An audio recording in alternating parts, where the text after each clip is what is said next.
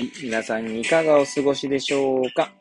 変な髪型をしたポンコツ薬剤師こと町田和俊でございます。というわけでですね、今日も気軽にゆるりとおしゃべりしていきたいと思います。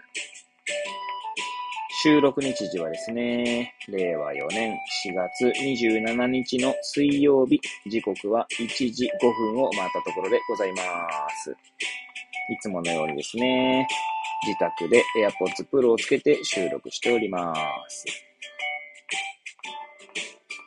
さてさて、何の話をしようか問題ですけれども、前回ですね、最近の読書ライフについてですね、まあ、並行読書だったりとか、まあ、積んどくしてある本をですね、まあ、眺めて立ち読みしてみたりとか、はい。あとはこう、昨年読んだ、あとか以前読んだ本をですね、読み返してみたりとか、まあ、そんなことを語ってみました。まあ、それに引き続きと言ってはなんなんですが、最近ですね、まあ、絵本を、まあ、購入しているんですね。まあ、たあの、毎回というか毎月のように買ってるわけじゃないんですけど、まあ、えーそうですね、買っているんですが、まあ、絵本についてですね、ちょっと語ってみようかなと思います。はい。えーもしよければ最後までお聞きいただければ幸いでございます。はい。えー私がですね、まあ、絵本を読むようになったのも、えこれまた、前回同様ですけど、まあ、 Voicy の荒木博行のブックカフェの影響があります。はい。で、まあ、選書に関してもですね、まあ、ほとんどが、まあ、荒木マスターの影響を受けているんですが、そうですね。まあもちろん受けていない本とかもあるんですけれども、はい。まあ、あとは絵本に関してはですね、図書館でもですね、毎週のように借りてきているので、まあそれを読んで面白そうな本を、まあ購入しようかななんて思ったりもしますね。はい。今現在ですね、私が持っている絵本の、まあ多くは、吉武慎介さんの本ですね。で、はい。急にしゃっくりが出てきましたけれども、はい。えー今持っているのが、まあ、つまんないつまんないとか、あとは見えるとか見えないとか、とか、なんだっけな、それって、なんだっけ。うん、なんか、うそう最新作だったかな忘れて。はい。どっちかしかないわけじゃないでしょうじゃなくて、なんだっけかな。忘れてしまいましたね。はい。とかですね、えー、あと、な、あとそれ以外にも3、4冊持ってます。3冊ぐらいかな。はい。で、個人的にはですね、えー他にも持っていた絵本としては、えー、伊勢秀子さんの絵本は、購入して持っておきたいなと思っております。はい。まあ、伊勢秀子さんの絵本を、まあ、知ったのも、まあ、ブックカフェの影響なんですけれども、確かですね、まあ、ブックカフェの中ではですね、絵本カフェ、カフェと、えー急になんか滑舌が悪くなりました、絵本、絵本カフェですね。はい。えーという形で絵本が取り上げられることがあるんですけど、以前ですね、ルリユールおじさんという本が紹介されたことがあります。で、それはその伊勢秀子さんの作品なんですけど、まあ、ルリユールおじさんはですね、図書館で借りてきたんですね。はい。で、読んだんですがね、いいんですね、なんかやっぱり。で、ルリユールおじさんの、まあ、続編にあたるような作品とかもあって、伊勢秀子さんの、まあ、絵の繊細さもあるんですが、まあ、ストーリーと言葉ですね。はい。まあ、そこにですね、やはり魅力を感じるので、これはちょっとやっぱりこう、手に、というか、手に取ってというか、はい。私の、まあ、ビオトープですね。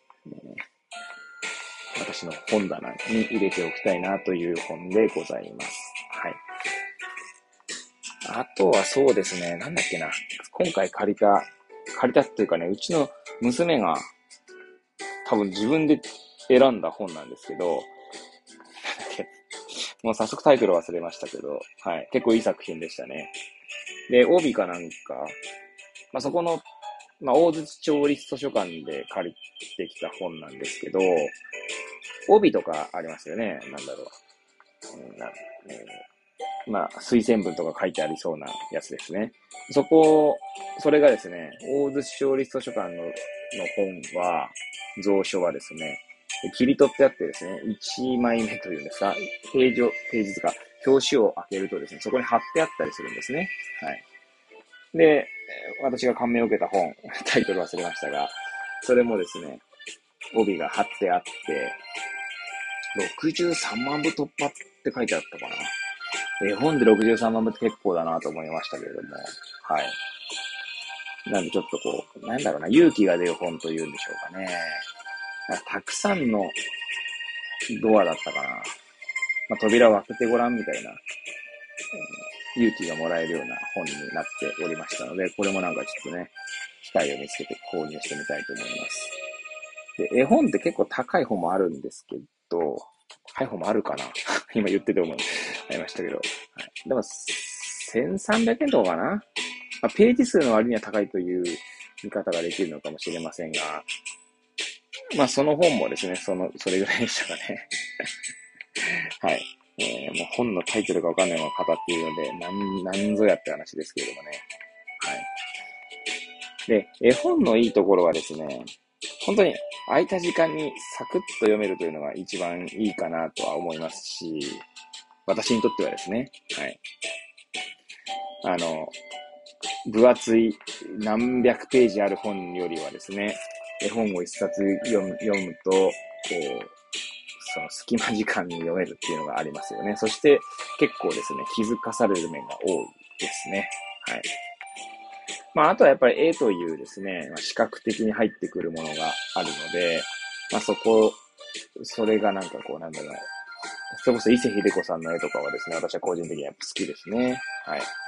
水彩画だと思うんですけれども、違うのかな、あれは。はい。なんか、絵の具を使って絵を描きたくなる感じですね。まあ、ちょうどですね、最近娘がですね、なんか絵の具でいろいろこう、家でですね、まあ、画用紙に描いたりとかしているので、私もちょっと一緒になってですね、絵を描いてみたいなと思う、まあ、今日この頃でございます。はい。そうですね。あとはね、なんだっけな、なんか、あれか、日航機だっけ？あの、飛行機ですね。飛行機でしたっけ？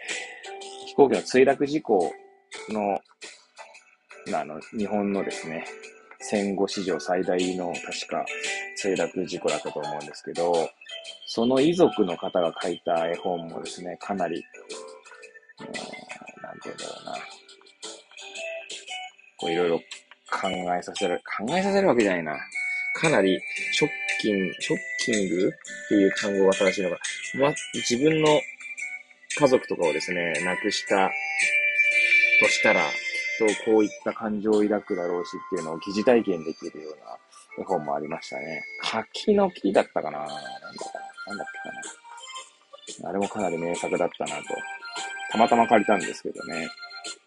娘のために図書館で借りたと思ってたんですが、あ、どこだったっけかな。さすがに読むのにはなかなか、まあ、娘に読むっていうよりは自分が読んで楽しんでしまう。楽しみ、楽しみではないですかね、その本はね。